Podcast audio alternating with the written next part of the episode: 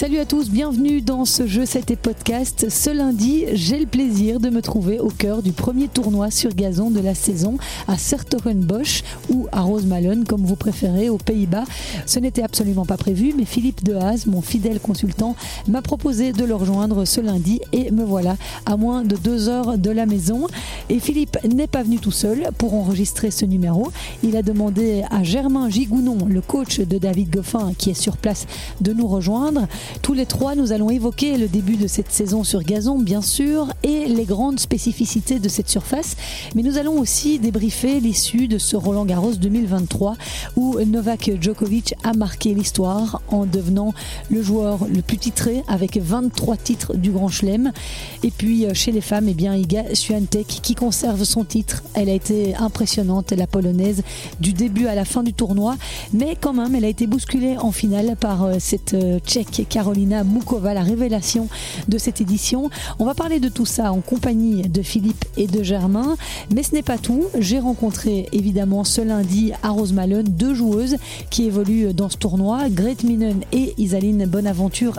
C'est l'occasion de prendre un peu de leurs nouvelles. Malheureusement, elles ne sont pas très bonnes du côté d'Isaline Bonaventure. Vous allez entendre la souffrance mentale dans laquelle elle se trouve actuellement. Voilà, elle s'est un petit peu confiée à mon micro. Soyez les bienvenus. Mon nom est Christelle Joaris. Je vous invite dès maintenant à vous abonner, si ce n'est pas déjà fait, à mon podcast sur toutes les plateformes de diffusion Google Podcast, Apple Podcast, Deezer, Spotify.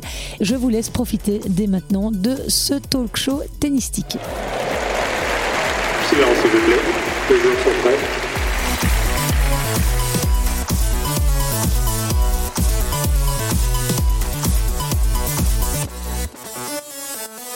Me trouve donc à Sertogenbosch, tournoi ATP et WTA 250, bien connu des Belges, puisqu'il n'est qu'à deux heures de route environ. Enfin, tout dépend évidemment d'où vous vous trouvez. Mais euh, c'est un tournoi sur gazon préparatoire à Wimbledon. Il est vraiment euh, très euh, convivial. Les joueurs et les joueuses sont là dans les allées. Il y a quatre terrains d'entraînement tout au bout du site où on peut aller assister à l'entraînement des joueurs et des joueuses. Voilà, si vous avez l'occasion de venir, c'est vraiment très accessible. Là, aujourd'hui, dans les allées, eh j'ai croisé Venus Williams, Daniel Medvedev, Victoria Azarenka qui a passé 10 minutes à faire des selfies avec euh, tous les gens qui l'attendaient dehors. Euh, c'est vraiment une ambiance très sympa. Alors en plus, il fait beau. Euh, que demander de plus? Et il a donc la particularité d'être organisé ce tournoi aussi bien pour les filles que pour les garçons. Dans le tableau féminin, les deux premières têtes de série sont Veronika Kudermetova et Ludmila Samsonova, respectivement 14e et 15e mondiale. Ce lundi, trois joueuses belges étaient sur les cours, Grete Minen, Isaline Bonaventure et Elise Mertens, mais en double seulement. Elle jouera son premier match de simple mardi contre Priscilla Hon. Euh, David Goffin, lui, joue aussi mardi, mais il a déjà disputé deux matchs ce week-end puisqu'il devait passer par les qualifs de ce tournoi.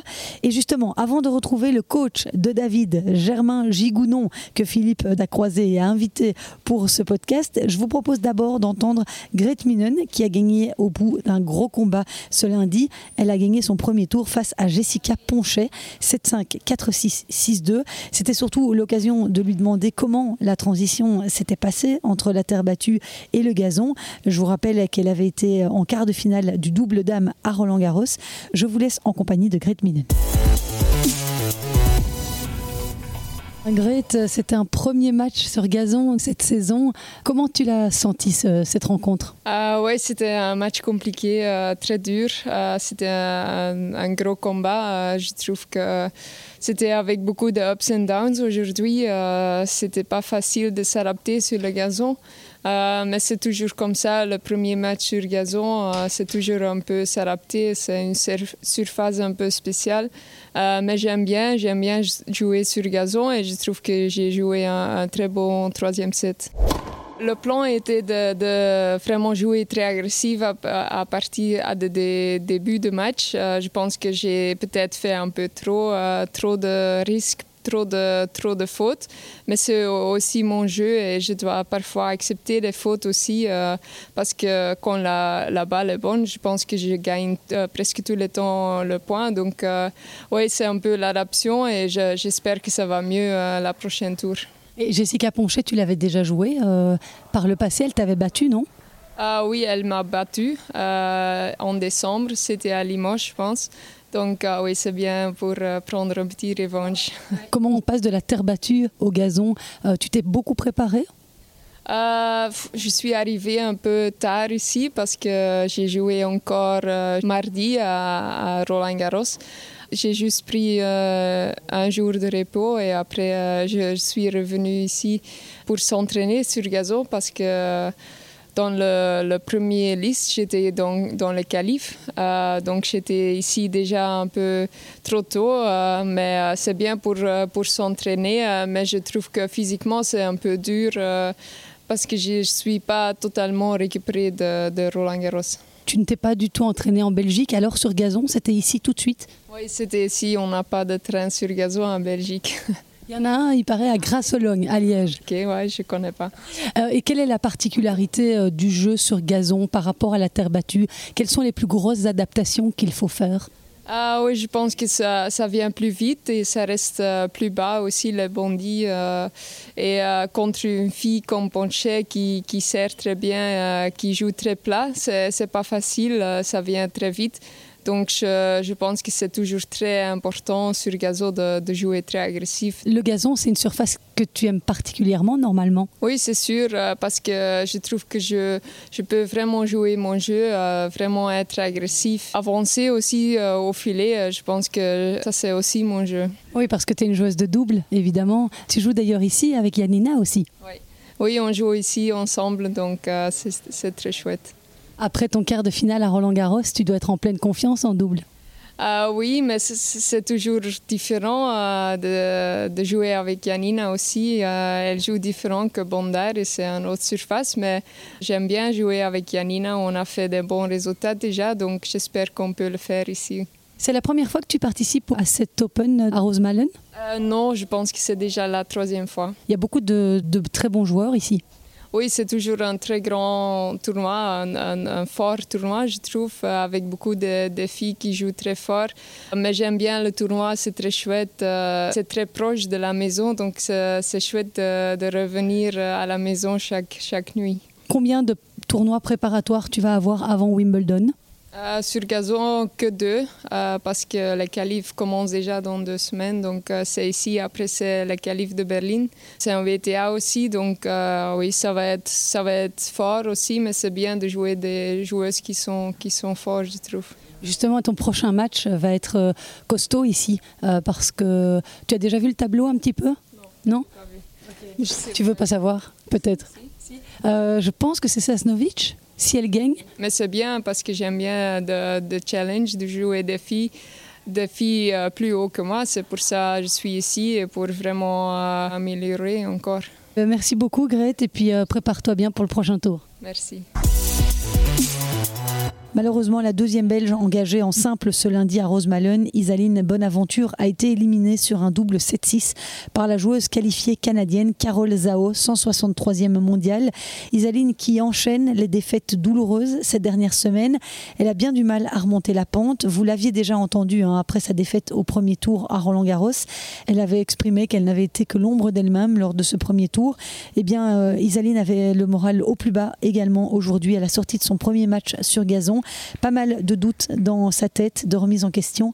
On l'écoute. Isaline, euh, premier match sur gazon, jamais évident de trouver ses marques. Euh, non, clairement, euh, c'était un peu compliqué. Après, j'ai pas l'impression que ça a changé par rapport à la terre battue. les sensations sont sont toujours aussi mauvaises. C'est toujours autant compliqué d'être d'être sur un cours de tennis. Donc donc voilà, gazon, pas gazon, terre battue, dure, les sensations sont les mêmes. Donc il faut faire avec. Euh, c'est un, un, creux que tu es en train de, traverser. Euh, tu en as déjà eu des pareils dans ta carrière? Euh, ouais, c'est clair que mentalement c'est euh, un peu compliqué. J'ai eu un début de saison qui était assez correct et puis là, ben, ça fait quelques semaines où ben, c'est très compliqué mentalement sur, sur un terrain de tennis. J'ai qu'une envie, c'est que le match se termine. Donc donc quand c'est comme ça, ben, il, faut, euh, il faut se remettre en question et, euh, ouais, et se poser les bonnes questions parce que c'est sûr que je ne pourrais pas continuer une saison entière comme ça. C'est compliqué, je ne sais pas en fait. Euh, j'ai l'impression d'avoir perdu toute ma confiance. Ce qui fait ma force dans mon jeu, c'est mon agressivité. Et, et ma, ma, vitesse de balle. Et là, ben, ça fait quelques semaines que je retiens un peu plus mes coups. Donc c'est compliqué de, gagner des matchs comme ça. Et puis surtout, quand, euh, quand on monte sur un cours de tennis avec les pieds de plomb, euh, euh, c'est compliqué. Je sais qu'il y a beaucoup de gens qui, qui vont certainement critiquer mais, dire, parce que ben, ouais, je suis top 100, je joue dans des tournois euh, magnifiques, euh, je gagne euh, pas mal d'argent et je me plains, j'en ai tout à fait conscience. Je sais que beaucoup de gens aimeraient être à ma place. Maintenant, ce que je ressens sur un cours de tennis, je pense que ça, ben, il n'y a pas beaucoup de gens qui peuvent le comprendre et donc, et donc c'est sûr que, que c'est compliqué. Ouais. Il y a beaucoup, beaucoup de joueurs bah, qui sont euh, pas bien, euh, qui euh, sont en burn-out ou qui, sont, qui font des petites dépressions. c'est un mal-être général dans le tennis, tu as l'impression ouais, je ne sais pas si on est, on est plus fragile que d'autres. Après, ce qui est, ce qui est très compliqué, c'est qu'on joue presque toutes les semaines. Comparé à d'autres disciplines, on, on, est confronté à des défaites toutes les semaines. Quand tu es, je sais pas moi, judoka, ben, tu as quelques événements par an. Après, euh, je ne peux pas me mettre à leur place parce que ça doit être très compliqué aussi d'avoir que quatre euh, opportunités par an ou voire moins.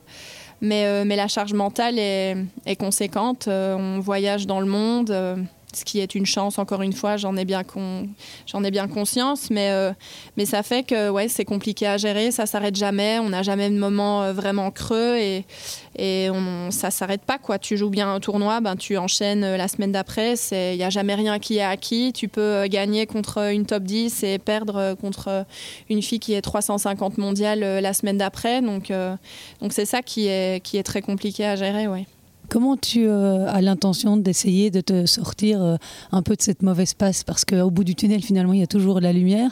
Mais est-ce que ça passe pas par euh, un break à un moment donné? Ou est-ce que tu, as déjà réfléchi, puisque ça fait quelques semaines que tu es moins bien? Oui, honnêtement, je me suis posé la question, parce que ce qui est compliqué aussi, c'est qu'à l'entraînement, ça se passe très bien, et puis quand il y a un petit peu de pression et, quand il y a le stress des matchs, ben, c'est là que c'est compliqué. Euh, je ne sais pas trop. Euh, c'est sûr que j'ai réfléchi à peut-être prendre un break. Après, j'ai des échéances qui arrivent. Je sais que si je prends un break, il y a des conséquences aussi. J'ai pas énormément de points à défendre les semaines qui viennent. Par contre, fin d'année, j'ai tous mes points à défendre. Donc euh, honnêtement, je ne sais pas ce qui, est bien à faire. Je ne sais pas si, si j'ai envie d'assumer bah, une éventuelle sortie du top 100. Euh, après, euh, je sais que continuer de cette manière, c'est pas possible non plus parce que ben, si euh, je continue comme ça pendant quelques semaines, ça va être difficile de, ressortir de, ce creux là que, que j'ai. Donc, je sais pas. Il faut que, il faut que je réfléchisse, que j'en parle avec mon staff, que que je trouve des réponses à mes questions et aussi à mon mal-être actuel sur, sur le cours de tennis. Et puis peut-être que je prendrai un break, peut-être que je déciderai de jouer moins de tournois, peut-être que Enfin, je, je sais pas, c'est un peu flou. J'ai pas envie de prendre décision, des décisions sous, sur le coup de, de l'émotion après euh, cette défaite aujourd'hui, mais, euh, mais c'est sûr qu'il y a une, une, remise en question qui, euh, qui va être inévitable dans, dans les jours qui viennent. Oui. C'est juste le moment qui est pas le bon, c'est la, la, succession de plusieurs défaites qui provoque ça.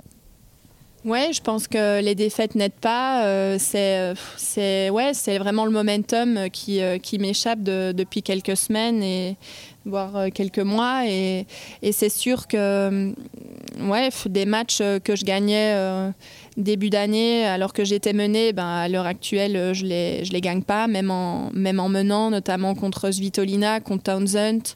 C'est des matchs, je sais que si je les gagne, mon état d'esprit à l'heure actuelle, il, va être complètement différent. Maintenant, les choses font bah, que ces matchs-là, je les gagne pas. Donc, donc ça se creuse petit à petit. Les semaines s'enchaînent et et c'est ouais, c'est difficile à gérer. Après, euh, on est des, athlètes de haut niveau. Il faut euh, apprendre à, gérer les moments euh, un petit peu de creux comme ça. C'est pas la première fois que ça m'arrive. Tous les gens vont se demander pourquoi ça m'arrive maintenant alors que je suis top 100. J'ai atteint un objectif dont j'ai rêvé de, depuis toutes ces années. Je joue dans, dans les tournois où j'ai toujours rêvé d'être, contre des joueuses voilà, que j'ai, que enfin, contre qui j'ai toujours rêvé de jouer. Donc donc c'est un, ouais, un peu contradictoire. Euh, moi-même, je le, je le comprends pas. Et pour mon entourage, c'est aussi très difficile à comprendre. Je devrais avoir tout pour, euh, pour être heureuse et, c'est tout sauf, ça. Donc, donc il va falloir que, ouais, que je trouve des solutions et que je trouve des, réponses à mes questions pour me sentir mieux sur le cours.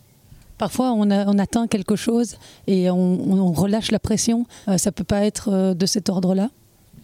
Mais je sais, je sais pas parce que honnêtement, euh, cette, euh, cette baisse de cette décompression, pardon, euh, je l'ai vraiment ressentie pendant ma pré-saison, comme je l'avais dit. j'avais, j'avais fait une, une, très mauvaise pré-saison et, et malgré ça, j'ai réussi à avoir quand même quelques résultats intéressants. donc je sais pas, j'ai pas l'impression que c'est ça. Après, la difficulté, c'est que toutes les semaines, je joue contre des bonnes joueuses, alors que l'année dernière, ben, je jouais, j'avais l'impression de jouer contre contre des joueuses peut-être un petit peu moins fortes que moi et, d'arriver en tout cas à enchaîner plus de matchs et avoir un peu plus de, confiance euh, et, de gagner des matchs, ce qui faisait, très, enfin, ce qui faisait du bien, alors que là, bah, il n'y a pas euh, un tour qui est facile.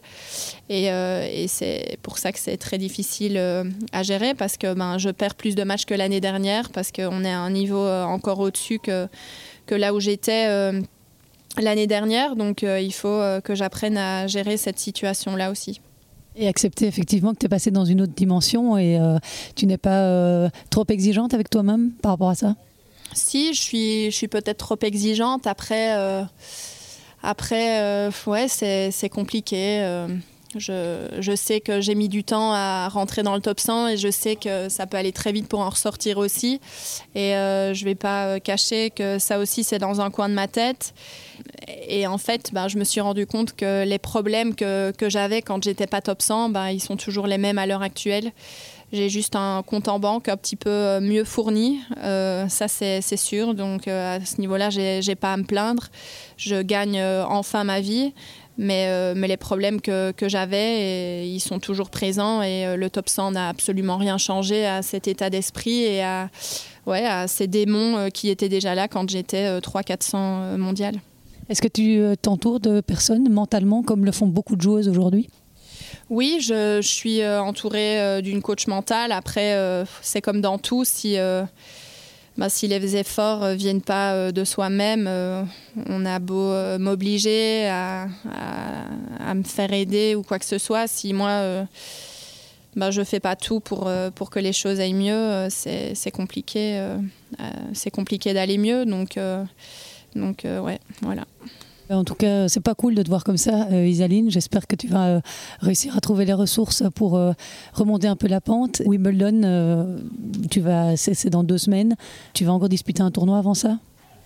Normalement, je dois jouer à Gaïba la semaine prochaine et puis les qualifs de Eastbourne. à l'heure actuelle, je sais pas. Je, je, vais voir comment, comment ça se passe. J'ai encore le double à jouer ici avec Kirsten. Euh, je vais essayer de prendre du plaisir un petit peu euh, avec elle et, euh, et voir pour la suite. Honnêtement, je sais pas. à Wimbledon, j'y serai, bien évidemment. C'est une opportunité que je peux pas laisser passer, mais les tournois avant, ça, il faut que, que j'en discute avec mon staff. Eh bien, écoute, on te souhaite en tout cas que ça aille, Isaline, que tu retrouves le sourire. Merci beaucoup d'avoir accepté de venir à mon micro malgré la défaite. Merci. Voilà pour les réactions de nos deux Belges sur les cours à Rosemalone ce lundi. Élise jouait en double cette fin de journée, mais elle préférait me voir après son match de simple mardi. Malheureusement, je ne suis pas euh, sûre de pouvoir revenir euh, mardi, ni même euh, sur la fin de semaine d'ailleurs. Je vais essayer, mais je ne promets rien. Et comme je vous le disais en sommaire, j'ai la chance ce lundi non seulement d'être en compagnie de Philippe Dehaze, mon consultant de luxe. Salut Philippe, mais nous avons également un invité 5 étoiles, le coach de David Goffin, Germain Gigounon, que file m'a sorti de son chapeau de magicien. Salut Germain. Bonjour. Merci d'être avec nous, euh, de prendre le temps de manière complètement improvisée. Euh, merci à toi. Alors en fait, euh, on avait envie de débriefer un peu avant de parler du gazon, ce Roland Garros. Mais non, on va faire le contraire parce que comme on est ici et que tu viens de passer un week-end un peu chaud quand même au niveau des émotions, raconte-nous un petit peu l'arrivée ici à, à bosch la préparation et surtout ces matchs de qualif pour David. Ça a été quand même euh, chaud. Ouais, c'est passé tout juste hier. On est arrivé euh, jeudi soir ici, euh, jeudi matin pardon, pour, se préparer voilà, le plus tôt possible ici sur le gazon parce que malheureusement en Belgique, c'est pas facile de s'entraîner sur, des, sur des vrais terrains en gazon. Donc voilà, on est arrivé tôt, on a fait deux jours d'entraînement et puis voilà, samedi il a joué son premier tour qui s'est déroulé assez facilement, je veux dire 6-4, 6-1 contre une wildcard hollandaise. Un match correct pour se mettre en jambes. Et hier, bah, ça a été un peu plus compliqué. Il a perdu le premier set, ensuite il a, il a bien tourné le match avant d'hésiter un peu au moment de finir. Et puis voilà, il s'est retrouvé embarqué dans un tie-break du troisième où il était vraiment malmené, 4-0, puis 5-3. Il a dû sauver une balle de match à 6-5. Voilà, finalement, il s'en est bien sorti et je pense que c'est le plus important, c'est de pouvoir enchaîner des matchs cette semaine et voilà, de se retrouver euh, demain dans, le tableau final pour commencer la saison sur gazon. Et comment il se sent sur ce gazon à Rosemalen je pense que c'est une surface qu'il apprécie euh, depuis, depuis toujours. Maintenant, voilà, c'est toujours euh, les, premiers matchs sont toujours un peu bizarres sur gazon. On vient, on vient de la terre battue où c'est euh, complètement différent, un hein, des rebonds très hauts, beaucoup de, beaucoup de longs échanges. Donc voilà, je pense qu'il faut, il faut toujours prendre les, repères dans les premiers tournois, c'est le plus important. Et après, je pense que quand, quand il trouve bien ses repères, c'est une surface qui, qui, correspond vraiment bien à son jeu, je pense. Moi j'ai une question, Germain, parce qu'on n'a plus l'habitude de voir évidemment David en qualif. Est-ce que ça change quelque chose dans l'approche? Est-ce que lui, il a, il dur de, mentalement de se retrouver euh, finalement à, devoir jouer les qualifs d'un 250 ou vous faites pas du tout la différence par rapport à ça? Est-ce qu'il faut lui donner plus d'encouragement par rapport à ça ou la motivation est la même? Non, je pense que la motivation est complètement la même. Je pense pas qu'il y ait vraiment une différence dans. dans euh, je, il le prend pas du tout euh, par-dessus euh, la tête. Je pense que vraiment la seule chose, c'est que voilà, aujourd'hui, parfois, David a plus facile de se lâcher contre des, contre des top joueurs. On l'a vu, il est encore capable d'accrocher des tout bons là dernièrement sur terre et d'en battre comme il a fait l'année passée. et donc voilà, c'est sûr qu'en qualif, bah, il, est favori et il doit passer. Donc il y a quand même une petite pression supplémentaire à ce niveau-là. Et parfois c'est pas le plus simple pour mettre le jeu en place, donc ça, ça c'est certain. Mais voilà, c'est important aussi de, pouvoir passer ces étapes-là et d'arriver euh, de nouveau dans le tableau final où il aura des matchs euh, peut-être contre, euh, contre des joueurs mieux classés que lui, où il n'a rien à perdre avec quelques matchs dans, les jambes. Donc je pense que je pense que ça peut être bénéfique et je pense qu'il le prend. en tout cas, la, mentalité est bonne dans son approche. On parle souvent du gazon qui a beaucoup ralenti ces dernières années, en tout cas à Wimbledon. C'est le cas aussi ici? Euh, oui, là je le trouvais particulièrement lent euh, sur les deux matchs de qualif. évidemment, il était tout frais, tout neuf, un peu différent des cours d'entraînement qui ont déjà joué pendant quelques jours et qui sont un peu de moins bonne qualité. Donc là, je trouvais ça vraiment, vraiment assez lent sur les deux tours qualif. Maintenant, ça reste du gazon, hein. un bon service ou un bon slice, euh, ça rebondit pas. Mais à l'échange, je trouvais pas ça très rapide. Par contre, je me suis fait la réflexion en foulant les terrains. J'ai l'impression qu'il est pas très très bien tendu. Tu t'es pas fait cette réflexion? J'ai l'impression que c'est à, Wimbledon, il est beaucoup plus. Ouais, plus, ouais, ouais, hein beaucoup plus épais comme ça, un, peu, comme de la mousse. Enfin, ouais, c'est ça. Et donc le rebond est encore euh, moins. voilà. Et donc euh, même dans les déplacements, j'ai l'impression que ça peut être très vite euh, glissant ou surtout quand il est quand il est tout frais. Hein, c'est toujours un peu le, danger des, premiers tours, des premiers matchs. Il faut aussi prendre confiance dans les appuis parce que je pense c'est une des, on l'oublie souvent, mais c'est une, des choses les plus importantes, c'est de pouvoir se déplacer aussi sur gazon parce qu'on est toujours très focalisé sur le service, le retour. Mais je pense que les joueurs qui arrivent à bien bouger sur le gazon et c'est une des qualités de David, je pense, ben ça, ça aide énormément, surtout maintenant qu'il est un peu plus lent qu'avant, pouvoir bien se déplacer sur le gazon, c'est vraiment un truc qui est super important. Oui, et je rebondis sur ce que tu dis. Euh, Magali Kempen, par exemple, à l'entraînement, elle est tombée. Ce premier entraînement euh, sur gazon, elle a glissé. Et puis après, elle était incapable de bouger. Quoi. Elle a dû arrêter l'entraînement. Elle a vraiment eu un coup de, un coup de panique euh, parce qu'elle a perdu cette sensation et, et plutôt la sensation de, de, de, sentir qu'elle était capable de tenir et de, tenir des appuis et de courir. donc c'est juste ce que dit jamais on en parle peu. Il y a vraiment, vraiment, une confiance à avoir dans les déplacements et je pense que surtout, dans, comme je disais, dans les terrains qui sont très frais, on l'a vu, euh, je pense, avec, euh, avec Manarino il y, a, il y, a, de ça quelques années contre Federer et Serena Williams la même année sur le terrain tout frais à Wimbledon.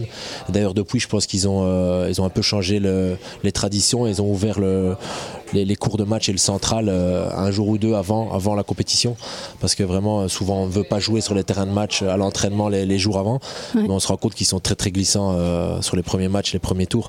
Et David s'était notamment blessé à Halle il y, a, il y a deux ans contre Corentin Moutet en ouvrant le tournoi le, lundi à 11h sur le central de Halle qui était encore tout frais.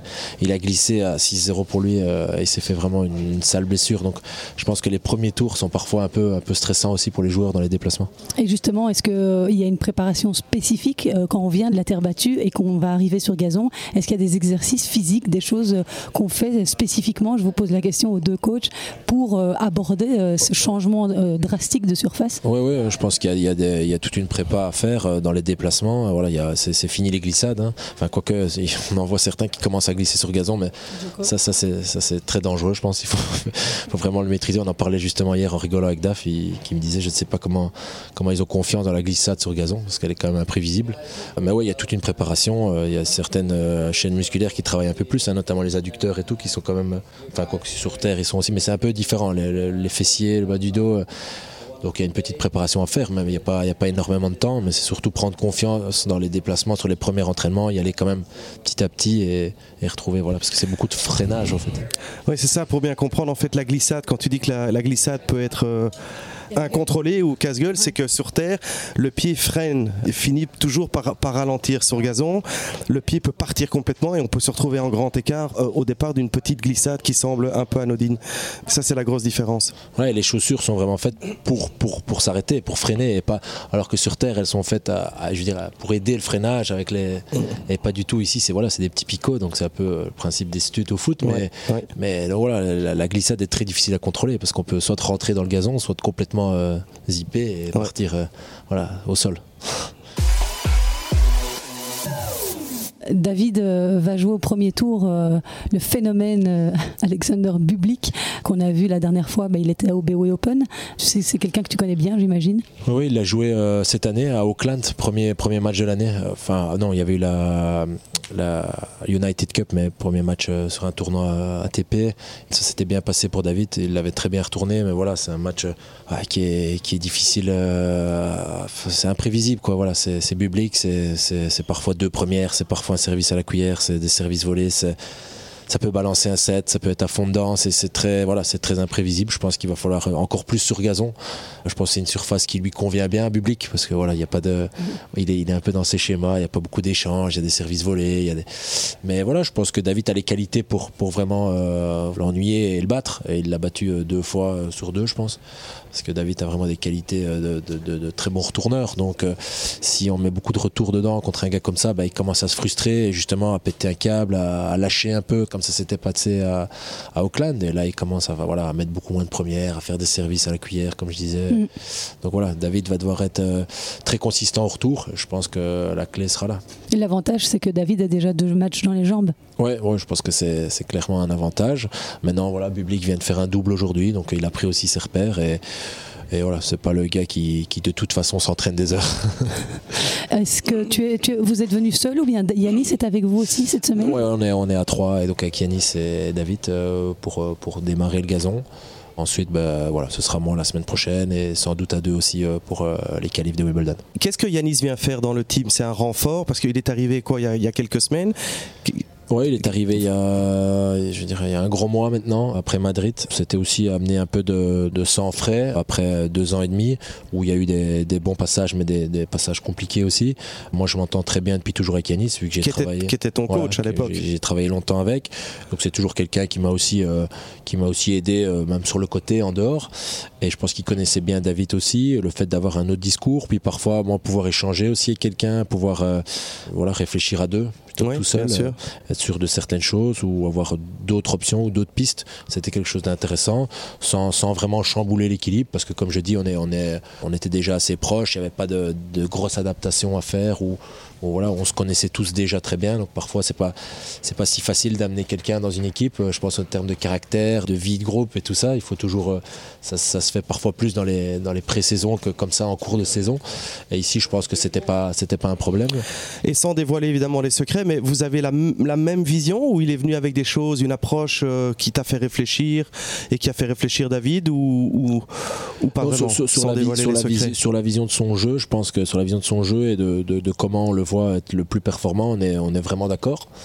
Maintenant, voilà, voir quelqu'un euh, qui arrive avec un peu de recul et qui voit euh, certains fonctionnements de l'équipe après deux ans et demi, après un certain passé, euh, je veux dire, ensemble, c'est intéressant aussi. Il y a certaines choses peut-être que dont on ne se rend pas compte qui se sont installées dans, dans, certains discours, dans certains comportement ou même, ou même analyse et tout ça. Et je pense qu'à ce niveau-là, ben voilà, même moi, ça, m'aide à, réfléchir sur, euh, sur ce que je fais ou sur ce qui a changé ou sur ce qui évolue. Et, et ça, ça apporte, euh, en tout cas, moi, ça me fait pas mal réfléchir. Et je pense que ça fait du bien à David. Ça rassure aussi de voir euh, quand il y a deux personnes qui vont dans le même sens. Je pense que ça aide aussi à tenir, à tenir le cap. Roland Garros, la page a été vite tournée? Le match, euh, le match ouais, avait quand même pas mal de déceptions après ce match parce qu'il y a eu des occasions. Je pense que, comme, comme je l'ai déjà dit à Roland Garros, pour moi, ça a été euh, le meilleur joueur pendant une grosse partie du match. Malheureusement, il n'a pas bien géré les, les, les, les, gros moments du match, euh, sans doute par un manque de confiance. Et voilà, il a perdu 6-4 au cinquième avec des occasions à peu près dans chaque set, en étant quasi tout le temps devant. Donc il y avait pas mal de déceptions. Maintenant Maintenant, David attache quand même beaucoup d'importance au, fait de, bien sentir et d'être compétitif. Et je pense que là, il l'avait retrouvé sur ce match-là. Et pour lui, c'est vraiment quelqu'un qui, j'ai toujours dit, euh, gagner salement, c'est parfois compliqué pour lui, même si justement il devrait parfois euh, être, être, euh, satisfait. plus satisfait de ça, mm. comme, comme une victoire un peu comme hier. Mm-hmm. C'est ce qu'on lui a dit aussi aujourd'hui. C'était pas, c'était pas le plus beau match, mais c'est un, deuxième match sur gazon. Il fallait passer. C'est des qualifs qui peuvent être un peu tricky. Mm-hmm. donc, donc voilà. Et, et, je pense que Là, c'était justement un peu l'inverse à Roland Garros. Il était quand même assez content d'avoir retrouvé des bonnes sensations, d'avoir refait un gros combat sur un beau terrain avec le public derrière lui. Et je pense que, ça, c'était important pour lui. Donc, euh, donc, il était quand même assez positif à la sortie de Roland et il avait envie d'attaquer cette saison de gazon en tout cas. Et on pourrait rêver d'un Yannick Sinner, David Goffin au deuxième tour. Euh. Oui, ce serait un super match, un bon test euh, dans un gros. voilà, là, ce serait un gros gros match. C'est un des joueurs les plus solides du circuit. Enfin, moi, j'adore ce joueur. Je trouve qu'il a tout pour, euh, pour gagner les, tout grands tournois. Il lui en manque encore un, mais, mais je pense que ça va arriver vite. Ben, justement, en parlant de grands tournois, euh, Phil, on va quand même euh, parler avec Germain de de l'issue de ce Roland Garros. Hein. finalement, si on avait dit au tout début du tournoi, c'est Iga Swiatek et Novak Djokovic qui vont gagner. Enfin, je pense que tout le monde l'a prédit, donc pas de grande surprise. Mais néanmoins, la performance est de taille. Hein. Novak Djokovic, pourtant, il n'a pas fait un si si bon tournoi que ça. Hein. Bah, non, enfin oui et non. Euh, quand il a fallu, quand il a fallu être là, il, a à chaque fois répondu présent. Euh, voilà, c'est, il a fait du Novak. Euh, il y a certains matchs où il commençait un peu, je vais pas dire à 50%, mais pas loin je pense à le match contre Kachanov par exemple, ou, ou, Davidovic Fokina, où il est complètement malmené dans tout le premier set, mais on ne sait pas comment ça tourne encore en sa faveur. Euh, il s'en sort sur deux tie-break, puis on a vu ses stats à la fin du tournoi d'ailleurs sur les tie-break qui sont assez hallucinantes. Zéro faute directe en six tie-break. Je pense que ça, ça résume Novak Djokovic. Même quand il est pas bien, il a toujours un moyen de, de s'en sortir. Et puis à un moment, quand le, quand le train est lancé, bah, il est inarrêtable. Je pense que il n'y a, personne qui peut le contrer aujourd'hui, euh, que ce soit sur terre, sur gazon ou sur dur. Ouais, je partage, euh, je partage ce que tu dis, Germain, et euh, on en discutait tout à l'heure un peu. je, crois que, enfin, c'est difficile de comprendre à quel point ce qu'il a fait est juste complètement hallucinant, fantastique, irréel. Enfin, tu peux prendre les adjectifs que tu veux, parce que moi, j'aime toujours comparer ça un peu au, tennis, euh, au tennis belge et on voit euh, à quel point c'est difficile de gagner des matchs en Grand Chelem, de sortir des qualifs et, ou de faire des deuxièmes semaines. Et lui, euh, il en a gagné 23. Et comme dit Germain, là où il est absolument fantastique, et c'est pour ça que je ne sais pas si ça va être possible d'être meilleur que lui, c'est que il a, il a toujours eu cette capacité à sublimer son niveau dans des moments où beaucoup auraient plutôt tendance à partir dans l'autre sens, à, s'écraser sous la pression, à, se trouer parce que parce qu'il y a trop d'attentes, etc. Et lui, dans des moments qui sont euh, charnières, les moments importants, c'est euh, Ivan Izevich qui disait ça ce matin dans, une interview que j'entendais à la radio. Il dit il a son disque dur qui, il a un programme qui s'enclenche et il devient, euh, il devient un autre homme. Mm. Il se sublime il est fait comme ça, Djokovic. Oui, on a aussi le pire, c'est qu'on a le sentiment, voilà, il est, il est à 23 aujourd'hui, mais que il peut, encore, il peut encore y aller quoi. Oui, ça, et puis par rapport à Roger qui à la fin on a arraché un ou deux, euh, venu un peu de nulle part, euh, Rafa aussi encore quelques relents alors qu'on le sentait vraiment un peu au bout. Lui, j'ai le sentiment qu'il a plus même raté des occasions que voilà, il pourrait en avoir 4-5 de plus facilement. Il y a eu cette disqualification une année à l'US Open, il y a eu ce Covid qui l'a empêché de jouer quelques grands chelems. Donc il pourrait vraiment en avoir 3-4 en plus. Et là, euh, quand on voit euh, comme il, il, va aller les chercher, c'est sûr. Hein. Mais j'ai quand même. Parce que celui-ci était le plus dur, le 23e. Ouais, hein. après, après, il y a quelqu'un. Voilà, je pense qu'il en aura. Il va aller encore en chercher pas mal. Et je pense même. J'ai la, même la conviction qu'il peut faire le grand chelem cette année. Euh, le, vrai grand chelem, parce que le plus dur, il est, il est, passé maintenant. Mais j'ai quand même, quand même envie de voir comment il va réagir maintenant. Parce qu'on sait que Djokovic, c'est quand même quelqu'un qui, qui est très fort dans l'adversité. Un peu, il, il, se nourrit de ça quand il a tout contre lui, quand il avait ce fameux record du, plus grand. Et là, maintenant qu'il est, bah, voilà, c'est indiscutable. Mm. Il, a, tout gagné deux fois, même presque. il lui manque deux Masters 1000 pour avoir tout trois fois, je pense. Il lui manque un Monte Carlo et un Cincinnati. Je pense que ça, voilà, euh, c'est quelqu'un qui se nourrit de, comme je dis, de l'adversité. Donc maintenant, maintenant qu'il est indiscutablement le plus fort, j'ai envie de voir s'il va pas y avoir et, de, et de nouveau, pour comparer avec euh, Alcaraz, parce que Alcaraz était le numéro 1 jusqu'avant euh, Roland Garros, et on, loue les qualités intrinsèques d'Alcaraz, tennistique, physique, mental, etc. Mais quand même, Alcaraz s'est troué contre Djokovic et il l'a avoué en conférence de presse, c'était trop pour lui. Je ne me souviens pas avoir entendu Djokovic dire à un moment donné même si son premier titre euh, c'était il y a déjà 15 ans, je me souviens pas avoir entendu le discours d'un des quatre grands parler comme Alcaraz a parlé, plein d'humilité. Euh, c'est très beau quand même de l'avoir fait. Euh. C'est magnifique et je pense que du haut des 20 ans de Djokovic, jamais il aurait pensé, je ne pense pas une seule fois qu'il y avait quelqu'un qui était plus haut que lui ou meilleur que lui, etc. Donc, mais alors qu'il avait deux monstres quand même. Alors ouais, et il y a été en disant très très vite ma place elle est au-dessus des deux autres et effectivement il est arrivé après Nadal et après Federer. C'est une des raisons pour laquelle aussi les gens l'aiment à moitié parce que finalement il est arrivé, il a mis son pied dans la porte, il a dit moi je vais jouer avec ici et je vais être meilleur que ces deux-là. En plus du fait d'avoir un jeu qui est qui ressemble pas à celui de Federer et qui ressemble encore moins à celui de Nadal, il est un peu entre les deux, un peu euh, un peu défenseur, un peu contreur, mais c'est pas vraiment le, joueur de fond de Nadal. C'est moins spectaculaire. Donc mm. tout ça a fait que les gens l'ont un tout petit peu moins bien aimé. Mais, mais en tous les cas, mentalement, il est arrivé il y a 15 ans il n'avait pas le discours d'Alcaraz. Hmm. Mais, tu trouves que c'est une bonne chose d'Alcaraz de dire je suis impressionné par Joko Est-ce qu'en termes de communication, en termes de message qu'on envoie à l'autre, et toi Germain, est-ce que tu penses que c'est une bonne chose à faire? Ça, ne me choque pas. Je pense que, je pense que ça fait partie du, personnage. C'est un gars, euh, franchement. Euh, j'aime beaucoup. Euh, voilà, il, a dit que la montagne, en tout cas ce jour-là, était, trop élevée, qu'il avait craqué clairement pour ça. Mais je pense que vu sa mentalité, justement, ça va aussi, ça va aussi le nourrir et ça va aussi le, le faire revenir plus fort. Et donc je pense pas que ce soit, ce soit grave. Je pense qu'aujourd'hui ça va devenir vraiment son, son défi ultime d'aller chercher Joko dans un grand chelem. Parce qu'il l'avait joué au final qu'une fois, ce qui est très peu. Euh, il l'avait joué à Madrid dans des conditions qu'on connaît, qui sont très très spécial que lui adore et qui, voilà, qui sont un peu en altitude avec tout, tout le public derrière lui euh, en Espagne. Euh, avec cette insouciance il n'était pas encore numéro un mondial. Donc voilà jouer Djokovic en Grand Chelem euh, c'est quand même c'est très compliqué de battre Djokovic sur la première fois on joue en Grand Chelem en 3-7 gagnants donc, donc je pense qu'il va apprendre beaucoup de ce match là et que le, duel suivant peut être, peut être très intéressant. Alors Germain je suis d'accord avec ça ça fait partie du personnage et c'est vrai ce qu'on aime chez Alcaraz c'est ce côté sympathique la qualité numéro un d'Alcaraz, c'est probablement le seul qui, quand il joue, euh, donne l'impression de s'amuser. il rigole, il prend du plaisir, etc. Et puis lui, il va en conférence de presse, comme il va sur le terrain finalement. Bah oui, j'étais pas à la hauteur. Il était trop impressionnant pour moi et on tourne la page et on n'en fait pas tout un, toute une histoire. J'entends ce que tu dis et on peut, on a le droit de se poser la question. Est-ce que c'est le message que tu as envie de montrer en tant que numéro un, de dire mais finalement je suis le numéro un, mais je suis pas le plus fort? Le débat est ouvert. Oui. Alcaraz qui crampe comme ça après euh, deux sets physiquement, comment on peut expliquer que ça puisse arriver alors que le gars a fait euh, des matchs en 5-7 euh, euh, beaucoup plus physiques avant. C'est vraiment le mental qui vient rattraper le physique.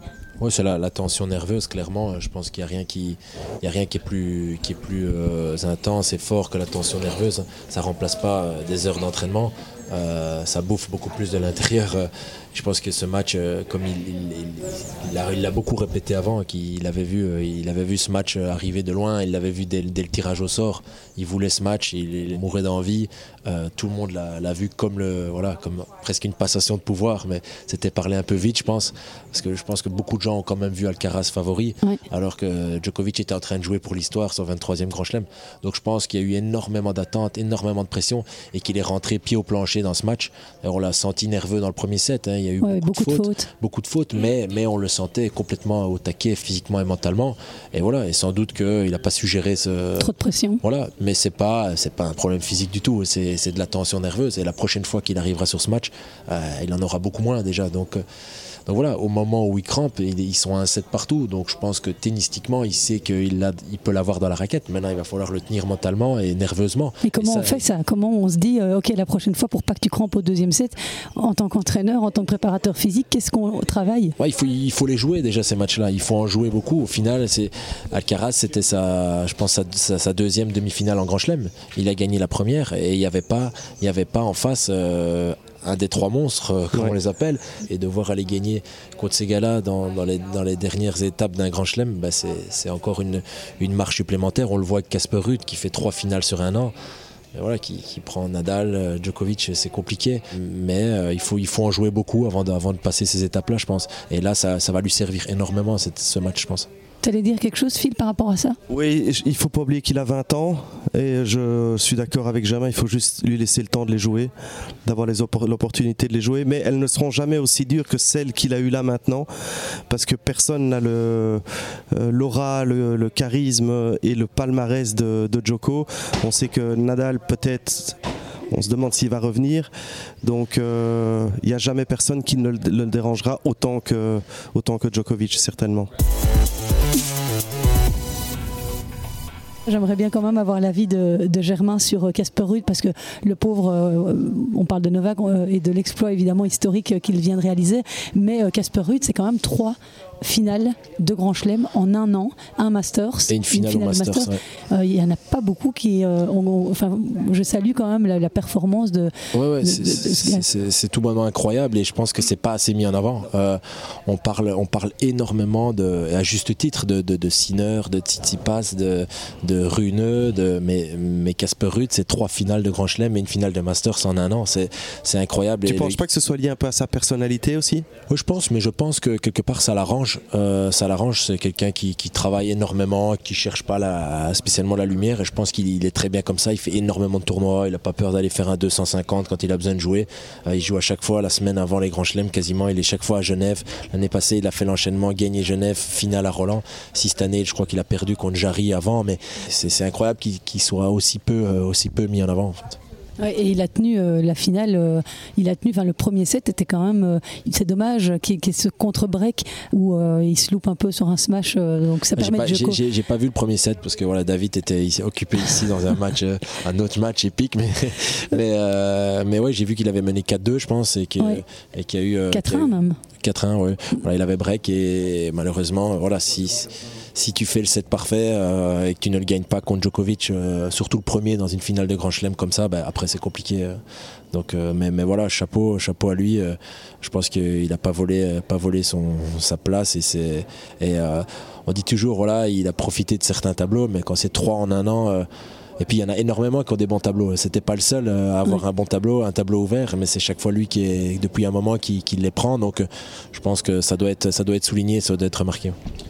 Mais tu parles de tableau ouvert, mais tu penses pas avec l'évolution maintenant du tennis masculin, euh, en sachant que ben voilà, ils sont plus là les gars, enfin presque plus là, les Federer, les Nadal, les Murray, les Del Potro, enfin des gars qui avaient quand même euh, un tennis exceptionnel, etc. Et quand tu vois le, les huitièmes ou même les quarts à Roland, tu te dis finalement, parce qu'on parle, on compare souvent ça avec les filles, tu vois, on dit ben, chez les filles, chaque année c'est quelqu'un d'autre qui, à Paris Gazuatec, est quand même un peu au-dessus, mais ça pourrait être n'importe qui d'autre. Est-ce que tu as le sentiment que chez les garçons ça va devenir un peu comme ça aussi ou pas? Oui, je pense. Je pense qu'il y aura de plus en plus euh, d'opportunités pour beaucoup de joueurs, même si voilà, euh, des Alcaraz. Euh, Runeux qui, est là, mais bon, il doit encore, il doit encore faire ses preuves en Grand Chelem. Mm.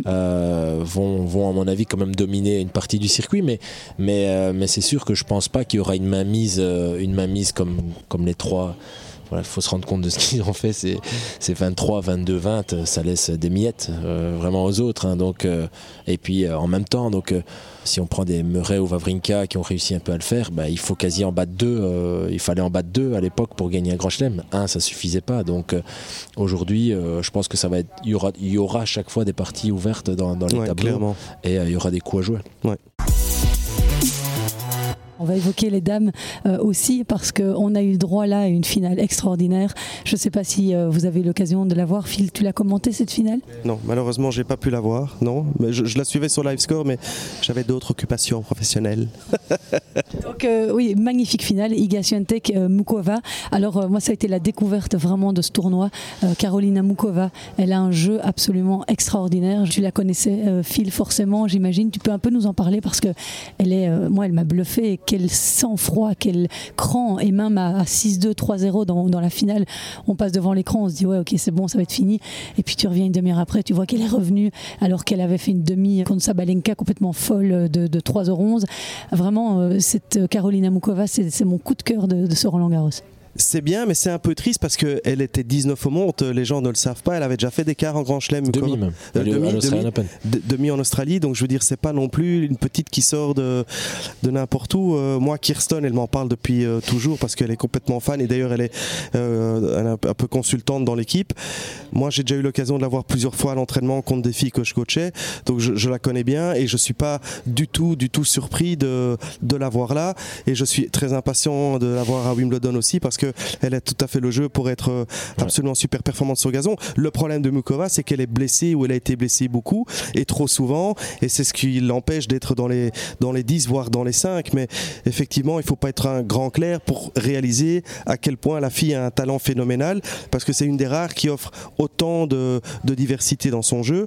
Elle peut tout faire. Elle a Barty par moment. Oui, exactement. Elle a quelque chose de Barty. Elle a une intelligence de jeu de, de Justine Hénin. Elle a une force physique quand même euh, euh, qui est là malgré une certaine fragilité. Elle a, elle a, elle a tout pour être dans les 5. Euh, Mukova a aussi gagné des grands chelems, on l'a vu. On, vu. Donc euh, moi j'étais à, moitié surpris, mais effectivement, quand on entend le discours des gens, les gens sont contents.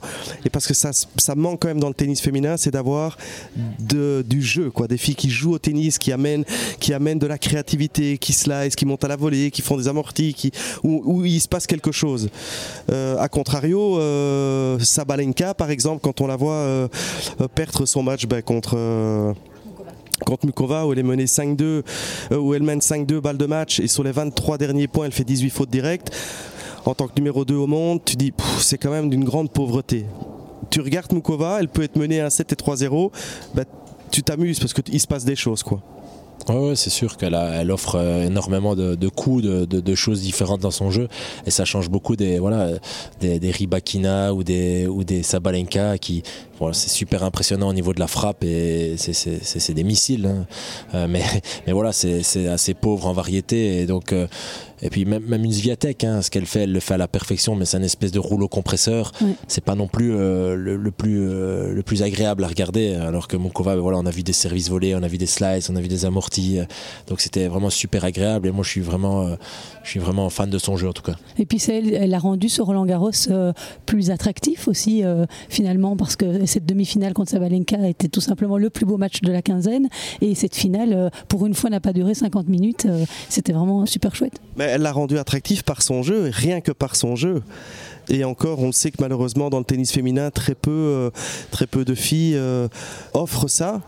Est-ce que c'est un problème de, formation? Est-ce que c'est un problème de compétences euh, ou de talent intrinsèque? J'en sais rien, mais en tous les cas, il y a trop, il y a trop peu de, de, filles qui offrent, euh, bah, qui jouent au tennis, quoi, tout simplement, qui jouent. Oui, je pense qu'à chaque fois qu'il y en a une, euh, voilà, qui fait un peu des choses différentes, le public tout le adore directement. Une Hans Jabber, oui, bien super populaire aussi dans son jeu.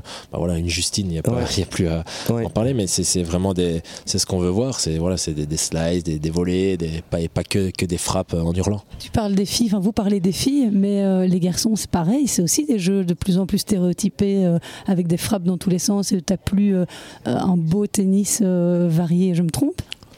Ouais, bah, tu vas jouer, je m'excuse, mais tu vas jouer Alcaraz. Euh, je veux dire, si Alcaraz il doit battre Medvedev en faisant deux fois euh, deux services volés, euh, enfin sur, les, sur, les deux premiers, sur ces deux services, il le fera. Bah, c'est sûr que sur les jeunes, bah, Alcaraz fait du bien quand même parce que c'est de plus en plus quand même de, gros frappeurs. Si on regarde des, des runeux, c'est moins fin. Hein.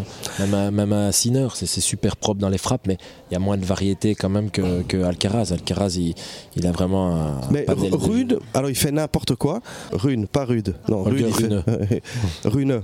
Ok, ok. Rune, euh, l'élève de Moratoglou. Voilà. De ton ami. Eh bien, il fait, c'est pas structuré. Il fait un peu n'importe quoi. Dis-moi si tu partages mon avis. Mais il a une palette de coups qui est absolument incroyable. Il peut tout faire, le gars. Il fait, mais il fait n'importe quoi. Ouais, il est, il est, très spécial. C'est vraiment difficile à lire, même dans l'attitude, même dans le. Il est parfois au taquet, parfois on a l'impression qu'il balance. C'est vraiment, il est vraiment très space, mais voilà, il, il va chercher le public. Il joue aussi avec le public qui joue avec ça.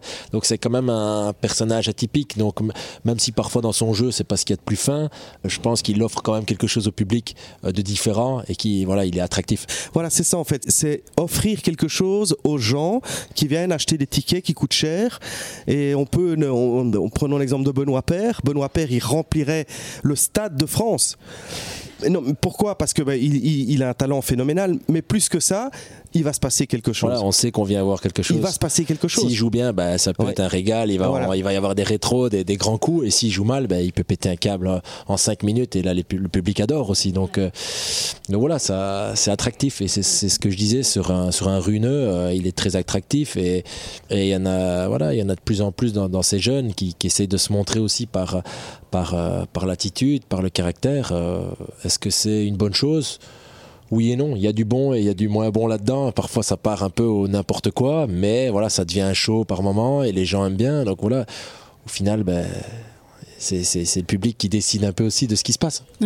Et Patrick Moratoglou, il avait, ils avaient annoncé la fin de leur collaboration début avril, et puis après, ils sont de nouveau ensemble. Vous connaissez les tenants aboutissants de cette relation Aucune idée. Aucune idée. C'était très spécial. Euh, ça a duré une semaine.